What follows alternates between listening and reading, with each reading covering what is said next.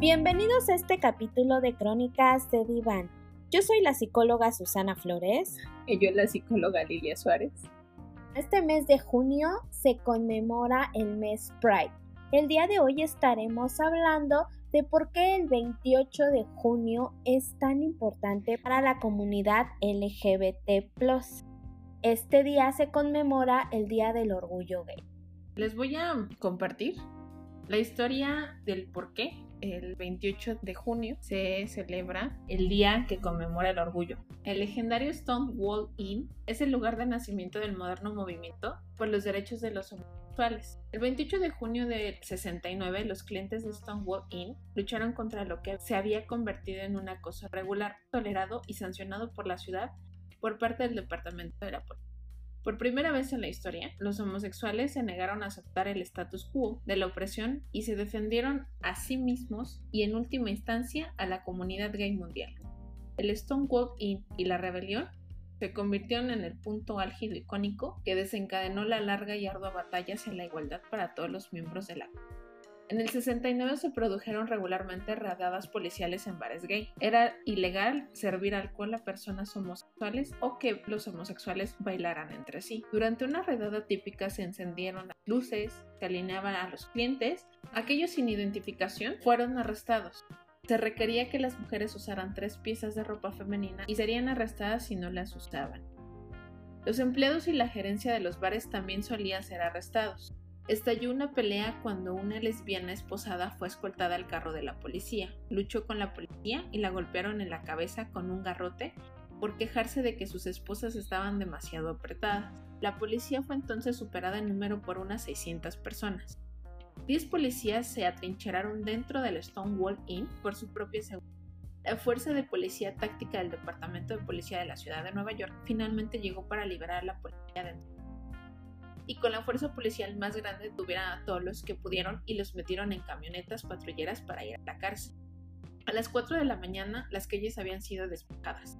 13 personas habían sido detenidas. La noticia de los disturbios se extendió rápidamente por todo Greenwich Village, y a la noche siguiente los disturbios volvieron a rodear Christopher Street. Miles de personas se reunieron frente al Stonewall que se había abierto nuevamente. Se iniciaron incendios en los botes de basura en todo el vecindario Volvieron a llegar más de 100 policías y se prolongó el enfrentamiento callejero hasta las 4 de la mañana. El miércoles alrededor de mil manifestantes se reunieron nuevamente. Se produjo otra explosiva batalla callejera con heridos entre manifestantes y policías, saqueos en comercios locales y detenciones de personas. Prácticamente esa es la historia del por qué el Stonewall es el lugar donde representa la lucha. Que por cierto lo pueden googlear. Un lugar histórico para conmemorar.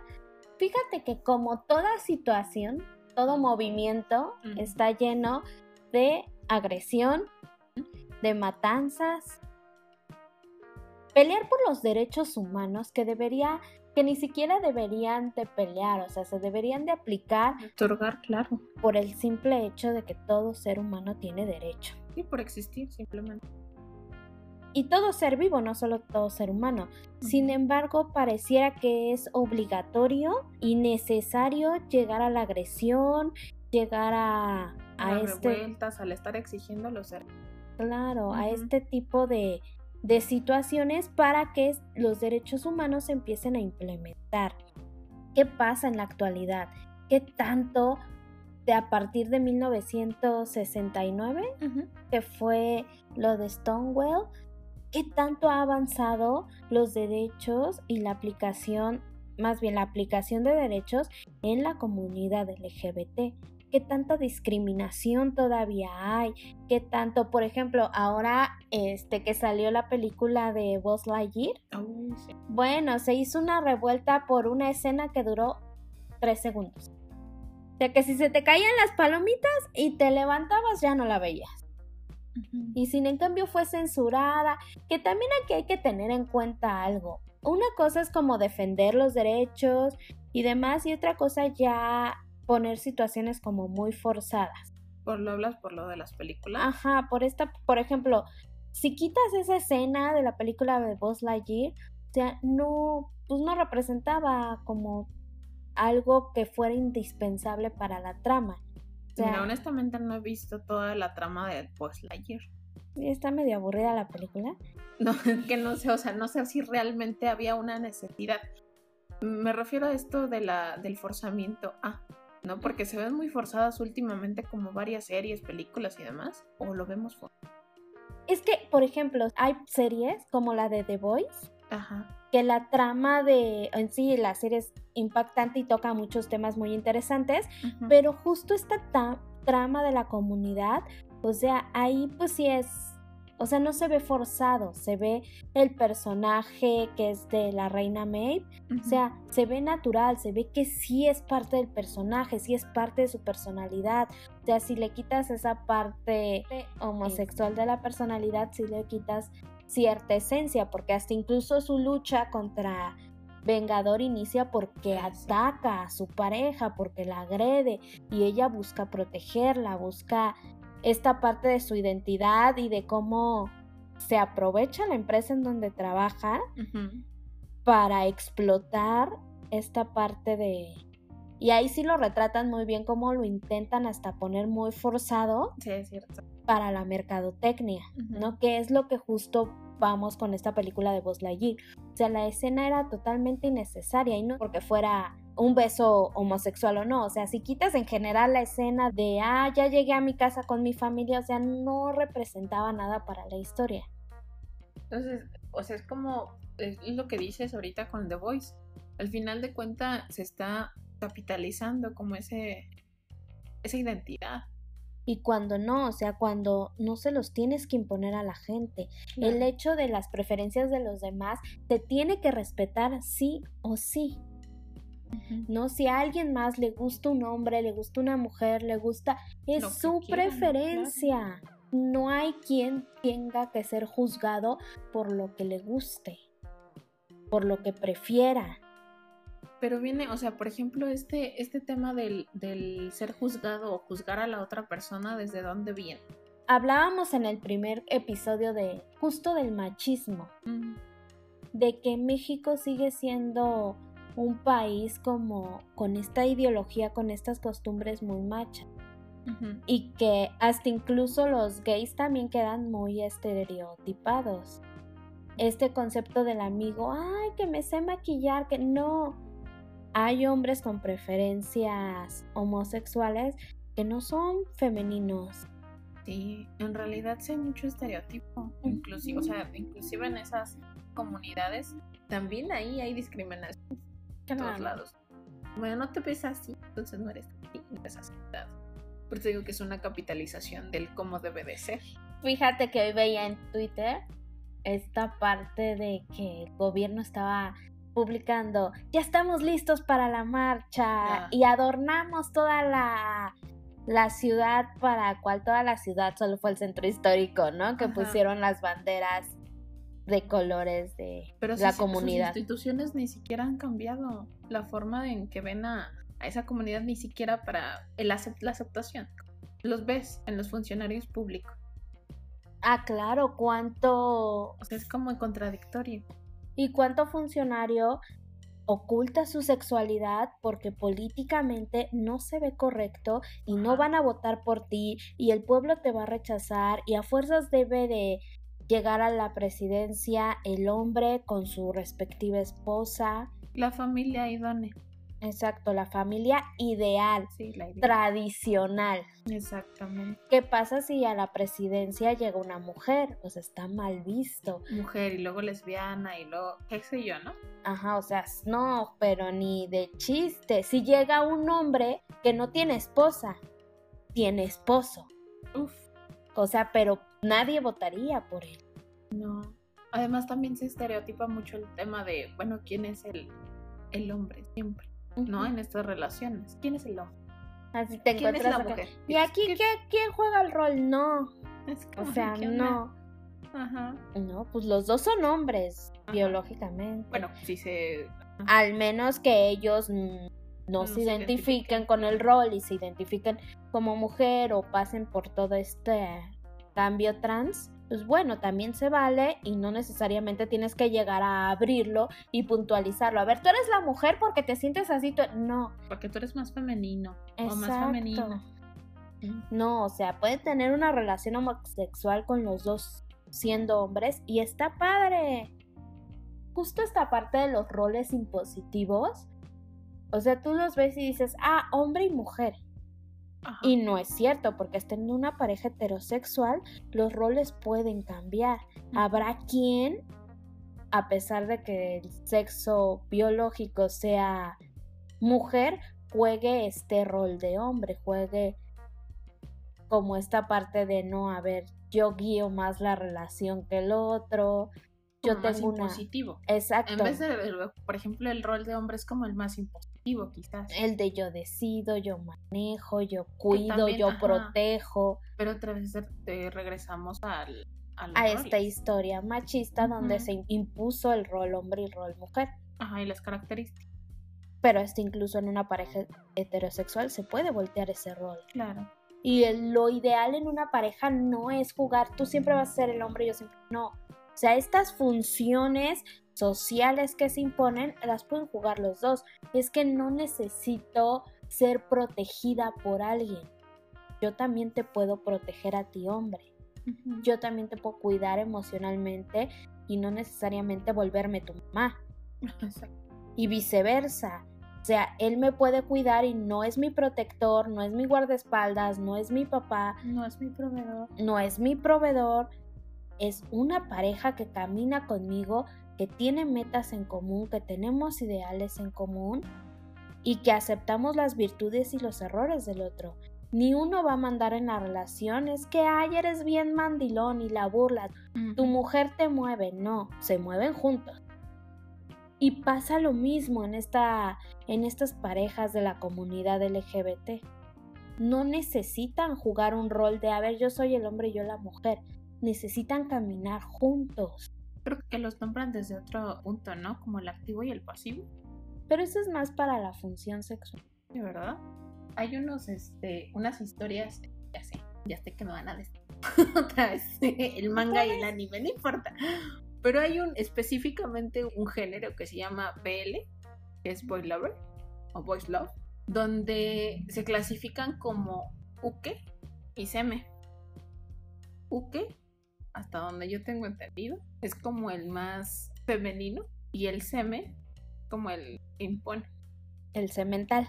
Literal, el cemental no lo quería decir así, pero sí, efectivamente. Pero así es, ¿no? Y de hecho, ahorita que lo pienso, y recuerdo las imágenes, pues los personajes se caracterizan mucho, por ejemplo, últimamente no, pero anteriormente se caracterizaban, por ejemplo, por la barbilla. La barbilla, por ejemplo, para los M tenía muy cuadrada y los otros eran muy redonda, típico de lo femenino. Entonces, bueno, ahorita ya van avanzado y van cambiado y hay muchas cosas. Digo, yo recomiendo que expandan sus sus lecturas pero sí, o sea, me refiero al, rol como tal. Bueno, pero por ejemplo, aquí en el activo y el pasivo, sí, es, sí es más para lo sexual. Pero esto entonces aplica prácticamente para cualquier relación pareja. Sí, es que se supone que el activo es el que penetra y, el pasivo, es el que recibe. Ajá, el penetrado. Y el pasivo es sí, el que el activo es el que da y el pasivo es el que recibe. Pero, estos términos también se dan en la parte heterosexual. Pero en realidad los dos son activos. Dentro de. Sexualmente o debería de. Porque justo hablando de esta parte heterosexual, o sea, hay quienes. Hay mujeres que no se mueven mucho y no hay tanto. Este pues sí, que muévete acá, que cámbiate. O sea, no es activa, sí, literal, no es activa. No es activa, o sea, le gusta disfrutar del momento. Recibir. Ajá, y, y tú mueves. Y sin en cambio el lado activo sí es como más, pues sí, más activa, más, a ver, mueve, y vamos a jugar esto, y vamos a, hacer esto. Este y, y, que los juguetitos sexuales, y que, a ver, las 20.500 posiciones, y a ver, yo te muevo y tú me mueves, o sea, sí hay más actividad se estereotipa, o sea, como estas clasificaciones únicamente para la comunidad LGBT, pero lo cierto es que hay términos que se aplican a todo, toda relación. A toda relación. Exacto. Entonces, esta parte justo de la pasividad y la actividad, pues va ajá, va al plano sexual. Sin embargo, justo hablando de estereotipos y estigmas, o sea, estos términos también se usan para ningunear y minimizar Ah, y agredir al otro. Ay, eres bien pasiva. Ah, es cierto. Lo vuelven un insulto. Juzgan, ah, ya viste, ahí viene esa pasiva. Bastante. Es cierto. No lo, no, no, no. O sea, hablando de la comunidad, suelen ser muy discriminados. Hasta utilizando los términos que se les acuñan únicamente a las personas que son parte de la comunidad, hasta esos términos los utilizan para ser agredidos, minimizando. Que hablábamos de minorías y lo cierto es que la comunidad LGBT cada día es más grande. Ya no se debería tomar como una minoría. porque no es que, ay, es que se están reproduciendo más, no, porque no es como que sea una enfermedad de, ay, se me contagió lo gay. O sea, no, no, no, eso no es cierto. Que es la discusión de la película esta de Disney, Ajá. ¿no? Ay, no, que no la vayan a ver mis hijos porque se les va a pegar lo gays, no. O sea, hay personas que nacen y que desde niños saben que es su rol o sus preferencias o O lo cuestionan. Al final de cuentas, lo que hacen es cuestionar los roles que se les estén poniendo. Es como de por qué no. O por qué tengo que hacer esto. o porque sí, o a ver, esto no me gusta, a mí no me gustaba jugar con carritos, me gustaba jugar con Barbies y era muy feliz y está bien, me siento bien con eso, está bien. Sin embargo, si son muy cuestionados, si son muy criticados, si son... Y no, no se contagia por ver la película Buzz Lightyear, o sea, no es cierto. No, o sea, no, no se activa porque ay, se les activa algo si ven ese tipo de escenas. Que no se pega. no se pega. Y ay, he escuchado mucho esa frase de es que si se les activa algo si ven gays en la calle o si ven dos mujeres. No, no se les activa nada. O sea, una persona sabe o no, pero está bien que ellos definan qué es lo que quieren, cómo se sienten y está más bien aún que los apoyen. Tienen los mismos derechos que una pareja heterosexual y está bien si ellos se sienten cómodos, ¿por qué tenemos que juzgar y criticar las preferencias del otro? ¿Por qué no estamos cómodos con nosotros? Exacto. O con nosotros. O con nosotros, exactamente. ¿Te acuerdas ese curso que tomamos eh, la identidad de género y el Ajá, sí, sí, género? sí. Por ahí alguna participante decía, es que yo soy queer y para más rápido cuando me preguntan, ¿y tú qué eres? Digo lesbiana, para no tener que explicar esta parte queer. Y se desataba el debate de, no, pues es que ese es el problema. Yo no sé qué es queer Ah, claro. Y tú que eres queer no vienes y me lo explicas, entonces se globaliza en, ah, pues sí, mis preferencias sexuales son lesbianas, cuando puedes ser queer y no necesariamente tienes que ser lesbiana, puedes no identificarte con tu género, no exacto, y, y ahí es un tema como muy que profundizar, pero al final no tiene nada que ver el queer con ser lesbiana o con ser homosexual. O sea, es un género aparte. Pero que es ser queer. Tendría que ser explicado. Pero a veces están muy cansados de explicarlo porque de repente es como de te lo explico, pero no te entiendo y además te juzgo y te critico. Porque pues es una otra edad que no está. En realidad el rechazo es porque no estamos como dispuestos, digamos así, ¿verdad? A aceptar otra realidad que no sea la mía. Y que justo este tema queer, este término queer va con eso. Weird, ¿no? Es el extraño. Exacto, es como esta identidad sexual o identidad de género que no corresponde a las imposiciones sociales sexuales de género, de identidad. El queer no va o no, no checa con esa identidad social que se le pone. Entonces él no se identifica con lo, Con lo establecido, con, con lo establecido Ujú. ni lo normado. Eso es el queer, que si te das cuenta no va, o sea, puedes no identificarte ni con lo normado homosexual ni con lo normado heterosexual. Exacto. Está esta parte también asexual que no sienten atracción sexual por un otro. O sea, sí se vinculan afectivamente, pero sexualmente no. No, te- Ajá. No tienen esta atracción y esta situación biológica de la lubricación y demás, no sentir placer con el otro. Y aún así, este, ellos no se identifican con este, justo con esta imposición de te tienen que gustar los hombres, te tienen que gustar las mujeres. O tu sea, mismo sexo. o tu mismo sea. sexo, o no la viven, no, la, no los representa. Ujú. Se está bien si no sienten placer y viven con ello y no les causa conflicto, y está bien. Si así se sienten bien, está bien. Pero no tienen por qué ser juzgados o criticados y ninguneados. Nadie tiene que estar imponiendo. No, a ver, pues es que ni me gustan los hombres ni me gustan las mujeres. Sexualmente no me gusta nadie y así estoy bien, gracias. Pero sí me relaciono, pero sí tengo. Y si te puedes vincular afectivamente Claro. y se puede construir una relación de pareja desde lo asexual. Pero justo esto es como, ay, el anormal, ay, el rarito, ay, el... No, ¿por qué? O sea, siempre tenemos que estar etiquetando todo el tiempo. que justo este tema de queer, de lesbiana, de...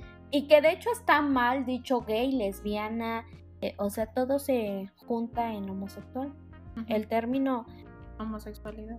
acuñe a los dos, hombre y mujer. Sí, pero. O sea, al final de cuentas, esta diferencia es como para. Literal eso, marcar la diferencia dentro de la homosexualidad, que hay como un cóctel completo. Esta necesidad de ser justo diversificados. Claro. ¿no? Y de ser visibilizados y de ser... Y nombrados. En realidad también es eso, es el- ser nombrados. Y aparte de como de ser válido esta individualidad de sujeto que merece tener derechos, que merece un trato digno y que merece el respeto a la toma de decisiones que sea. Sí, claro, la individualidad dentro de la colectividad es como fundamental y necesaria. O sea, justo hablando de que ahora Disney está imponiendo Literal está imponiendo así, de claro. forma como ya muy forzada esta parte, que era lo que decíamos, está bien si la trama lo necesita, como eh, el ejemplo de The Voice. ¿no? O sea, ahí la trama, claro que era parte de su personaje, claro que era parte de sí y está bien, porque está mostrando como esa representación de la comunidad. Claro. Pero Y está de- construido el personaje a partir de eso. Exacto. Y también de todo el concepto social. Claro. de cómo alguien de la comunidad artística se anuncia gay y lo utilizan como mercadotecnia Como mercancía. y como mercancía. Entonces, con Disney, que ya se ve forzado, pero es que llega estas situaciones donde todo lo quieren ver forzado como el empoderamiento de las mujeres, Mm, que esta escena de Endgame Endgame. Ajá. Cuando la capitana Marvel tiene el guantelete Ah, ajá. y le dice Peter Parker, ¿cómo vas a, Ah, ya, ya, sí, a claro. cruzar a todos ellos? Y llegan todas las... no, pues tiene ayuda. Tú Y llegan tiene ayuda. Ajá, llegan todas las mujeres, ¿no? Aguanta, estás en una pelea donde están salvando el mundo, ¿no? Da Sí, igual quien te ayude. Ajá, ¿no? Lo que se necesita es ayuda, pero sí esta escena, aunque sí estuvo padre, sí se vio como... em- Forzada. Ajá, exacto. Y justo regresando a, a The Voice, hacen como igual una escena similar donde las mujeres golpean a la villana Ah, cierto, sí, es cierto. En la y temporada. este, y incluso los chicos dicen, no, pues, pues las mujeres, ¿cómo, cómo dicen? Las mujeres ganan o las mujeres controlan o una frase así haciendo referencia como este empoderamiento que en la escena si era necesaria, si era indispensable, si el esta se me olvidó el nombre, libertad. Ajá, liber- Bueno, ahí era Tormenta, ¿no? Ah, sí. Tormenta era en ese momento y en cuando andaba con Hitler era libertad. Ajá, sí. Este, entonces, ahí sí porque Porque los muchachos ahí, al final de cuentas, no eran superhéroes. exacto Bueno, no tenían los, los poderes, ¿no? Necesarios como para derrotarla. y enfrentarla. Y ahí las mujeres, que son las que tienen superpoderes, Estrella, May, ¿Y quién era nada más ellas? dos, no, y la chinita que también tenía superpoderes. pero no recuerdo. Mm, Químico. Químico, ajá. Ajá, y Químico, o sea, entre todas se le van encima. Pero la escena era. se prestaba para. O sea, no vas a poner a un tío, ¿cómo se llama? El que Ajá, bueno, ese- él no vas a poner a golpear a, a Super Tormenta que tiene que te va a destrozar con un golpe. O sea, ahí sí se prestaba la escena para incluir este empoderamiento de las mujeres por todas las circunstancias y todo el arco construido ahí. Entonces, hablando de esta situación, no tienes que forzarla para incluir. A la comunidad no la tienes que forzar para incluirla en una película. Sí, porque te vas estás forzando el que se acepte. Y obviamente va a haber un. O se va a crear como un cierto resentimiento. ¿no? Y estás imponiendo y lo que se quiere es que lo aceptes, que lo veas como parte de, que se vea como algo que puede ser. es cotidiano, Exacto. ¿no? Justo esta parte de Post Lightyear, bueno, hasta fue un fracaso por ahí, se dice en taquillas, Por porque fue prohibida en muchos países por esa escena, cuando la pudiste haber quitado y no había problema. O sea, pudiste haber puesto que llegaba este tu amiga a su casa y la recibió un perro y era la más feliz del mundo con su perro, porque eso también es una familia. Claro. O sea, tú y tu perro y te estás bien y no quieres un compromiso y no quieres relacionarte con alguien, no quieres hijos y eres muy feliz teniendo un perro o 20 gatos, está padrísimo. No, esa es tu familia y está bien, se respeta. Un punto, se acabó. O sea, no había que forzar una escena que no te llevaba a nada. Que aparte, Bueno, la polémica para Disney. sí. ah, claro, y a perder millones en taquilla. O sea, si vas a usar una escena así, mínimo agrégale un arco, Un contexto. ajá, un arco argumental que apoye los derechos y valide eh, las emociones de la comunidad LGBT. Anda. Sí, muy bien. O sea, pero agrégale un arco argumental que sostenga el que su amor también vale. O sea, no está. Por eso te lo pregunto porque yo no, yo no la he visto. No, o sea, ni siquiera hablan de la familia, ¿eh? O sea, Ah, vienen Buzz Lightyear, ay, perdón si no la han visto, pero bueno, Spoiler. este, el mundo se está acabando, se están acabando los recursos real Ajá. y la idea es buscar cómo sacar a toda la población de ese lugar para irse a vivir otro lado y sobrevivir, porque el mundo literal se está acabando. Entonces la misión de Buzz Lightyear es ver cómo sacarlos. Entonces, en estas misiones, él viaja al futuro constantemente. Pero cada vez que se va de viaje, se pierde cuatro años. Para él son minutos, pero en general son cuatro años, Ajá. ocho años. Regresa y ya sus amigos, sus familiares van envejeciendo. Y él sigue sin encontrar cómo sacarlos del planeta.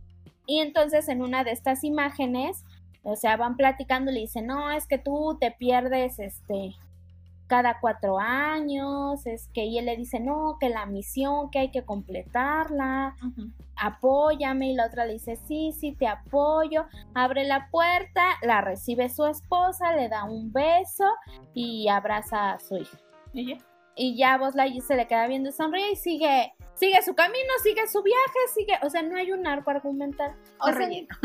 Sí, ni siquiera estaban hablando de mira, o sea, hubiera estado padre que la amiga le dijera, pues es que en lo que tú vas, yo creo una familia y le metieran algo de la familia importa, del significado que es avanzar aunque el mundo se esté cayendo, de lo importante que es la familia.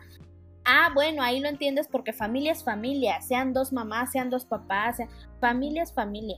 Lo que construye, lo que aporta la familia es lo que importa hay padres heterosexuales que lastiman horriblemente a los niños Ah. y generan traumas y generan malos recuerdos y generan de baja autoestima y generan, o sea que realmente no son buenos padres. Ajá, o sea, no sabemos, son miles de ejemplos. Entonces, esta parte de no, familia es la que te cuida, la que te hace sentir bien, la que te protege. La, en la zona segura. puedes tener una familia muy mala, pero creaste un círculo de amigos como en Red. Ah, ok, sí, sí. Claro. ¿no? Que las sus- amigas. su zona segura eran las amigas y que la ayudaron cuando ella se convierte en este panda, las amigas es la que la ayuda también la son ¿no? Pero la ayudan, Ah, la, la- sí, la, la apoyan. ¿no? claro, o sea, la apoyan, la entienden. O sea, ella está asustada de qué aceptan. es esto, exacto. Y la aceptan y ella se acepta como panda rojo.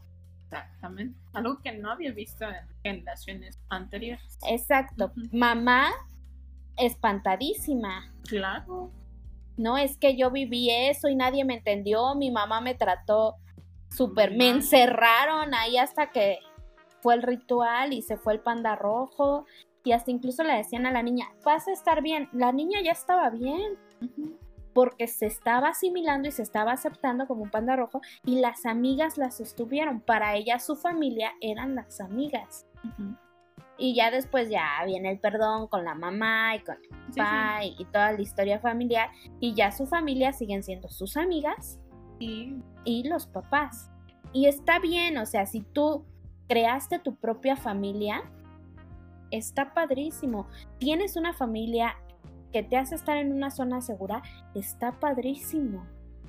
Así tú la hayas construido con otras personas. Que es lo que vemos hablando de películas, ahí no se ve forzada la relación entre las amigas Exacto. No se ve. Hay otra película muy bonita que se llama Los Willowy, que está en Netflix. Unos hermanos pelirrojos, Ajá. donde los papás son horribles. Creo que sí la ubicó. ¿eh? Es más, ni se saben los nombres de sus hijos, ni les pusieron nombres Ajá. porque nada más los tuvieron porque pues no se cuidaron y los dejan a su suerte y así. Y en serio, los papás son muy horribles. Total, ellos dicen prefiero ser huérfano. Llega una niñera, los cuida, primero no te acepto, si te acepto, no te acepto. Obvio, desde esta inseguridad de nunca nadie me ha querido, ella porque trae buenas intenciones. Y ellos crean a su familia con la niñera.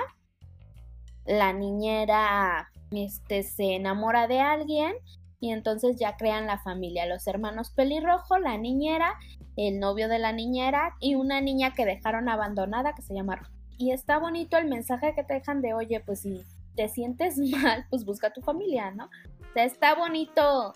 El mensaje no se ve forzado y lo entiendes. Si ese mensaje hubiera estado en la película Buzz Lightyear, Ujú. Mientras hay ese amor, ese cuidado y esa responsabilidad que tienen unos padres hacia un hijo, familia es familia. Y si ese mensaje hubiera estado ahí puesto, hubiera estado padrísimo. O al menos la escena. Pero si metes una escena solo para representar a la comunidad y tener como las entradas y la aceptación de la comunidad LGBT sin ningún contexto, pues no, porque no la representan. Volvemos al punto, la estás usando como mercadotecnia. Como justo en esta serie de The Voice se ve plasmada cómo utilizan la sexualidad de May Pa- para jalar gente, ¿no? Hasta incluso en el parque de diversiones hay un una zona Pride con este con la imagen de la reina Maeve. Y cómo Maeve se siente a través de esa mercadotecnia y cómo la están usando. O sea, a eso está padrísimo. Porque cuántas veces la gente no se ha sentido así. Estoy siendo usado, ¿no? En la empresa. Miren, aceptamos En las este, banderas que ponen en todas las empresas. Las empresas como tal, bueno, las instituciones, pero bueno, te regalo, te incluyo, pero no te acepto del todo, te estoy criticando todo el tiempo, no te doy Solo quiero ser socialmente aceptado. responsable, Exacto. socialmente responsable. que no solo pasa con la comunidad LGBT, con Ah. la comunidad como este tu cuota social de discapacitados. O sea, Y que- los tienen, o sea, sí los tienen, pero al final de cuentas es como de dejarlos ahí. No les dan como esa importancia, no les dan como la- esa vi- visibilidad, que es lo que se quiere dar, la visibilidad. Exactamente. Y es porque es imposición del gobierno y tengo que cubrir mi cuota de una persona que tenga alguna discapacidad porque tengo que ser incluyente. Entonces, como el gobierno me obliga, Lo hago. lo hago, pero no te acepto, pero no te trato como a los demás, Ajá. pero no soy equitativo, no te respeto, pero yo estoy cumpliendo con los requisitos que el gobierno pide. No, o sea, no. Otra vez es, es el imponer. Claro, no es estoy cumpliendo, es que toda persona tiene derecho a trabajar, tenga discapacidad o no la tenga.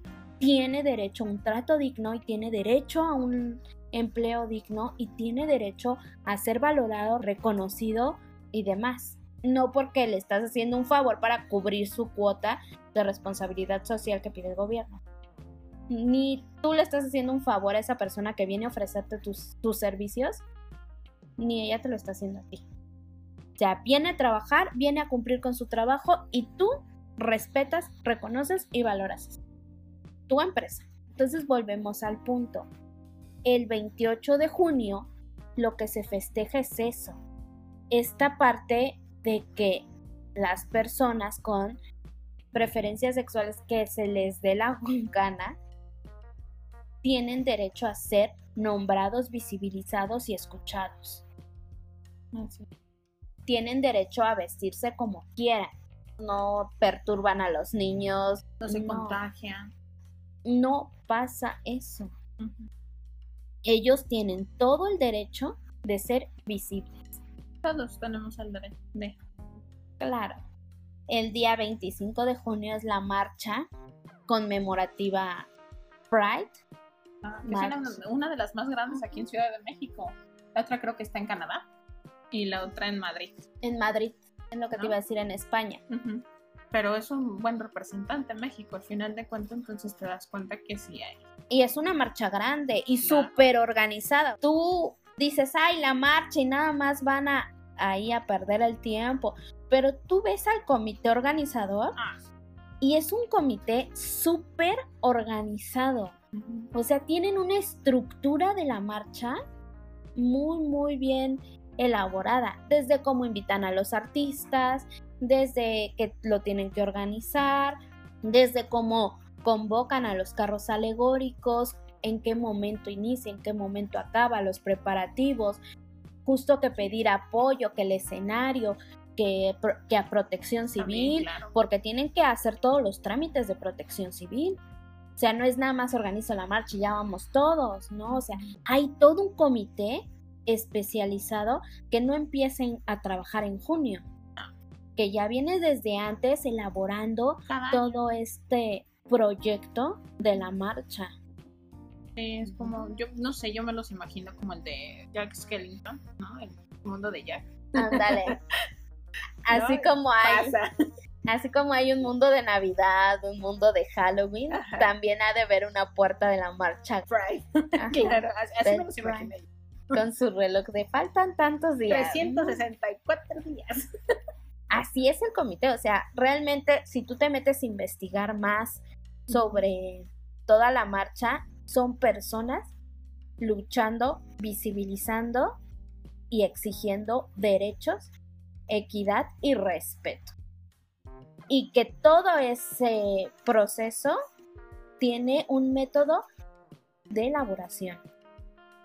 Tiene un porqué. Tiene un para porqué. Claro. Que dicen, ay, no, no quiero ver gays en las calles porque ¿qué va a pensar mi hijo? ¿Qué va a pensar tu hijo si él ya nació siendo así? No va a llegar el momento en donde esté aterrado porque te lo tiene que decir. No, no va a vivir esta impotencia de es que finjo ser un heterosexual porque ¿qué van a decir los demás?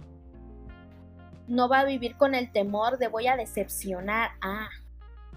No va a vivir con el minimizado, con el miedo. Hay una película buenísima, buenísima. Déjense los. Les busco el nombre. Que habla de esta parte de la mamá era súper religiosa cuando le dice este chavo que es gay, el protagonista, y presenta a la pareja, bueno, es súper criticado y se ve mucho la diferencia entre las familias. El novio lo presenta a él con la familia y lo aceptan y vente, vamos a comer y platicamos si eres un integrante más. Y su familia de él, que es súper religiosa, no lo acepta, lo invisibiliza, lo hace sentir el peor y se suicida.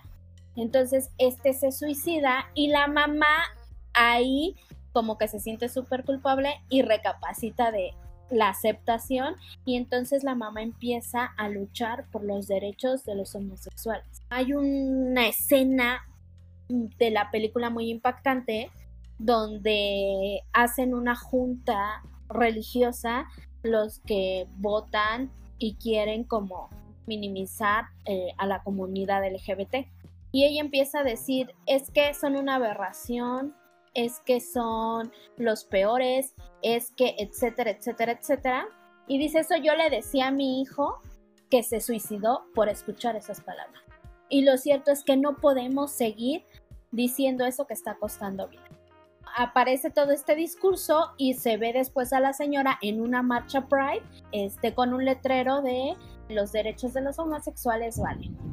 Y bueno, es una película que se las dejo en la cajita de descripción, ahorita no me acuerdo el nombre, pero muy interesante y que te deja mucho que pensar, justo hablando del tema Pride. Hay que respetar cualquier decisión de un otro.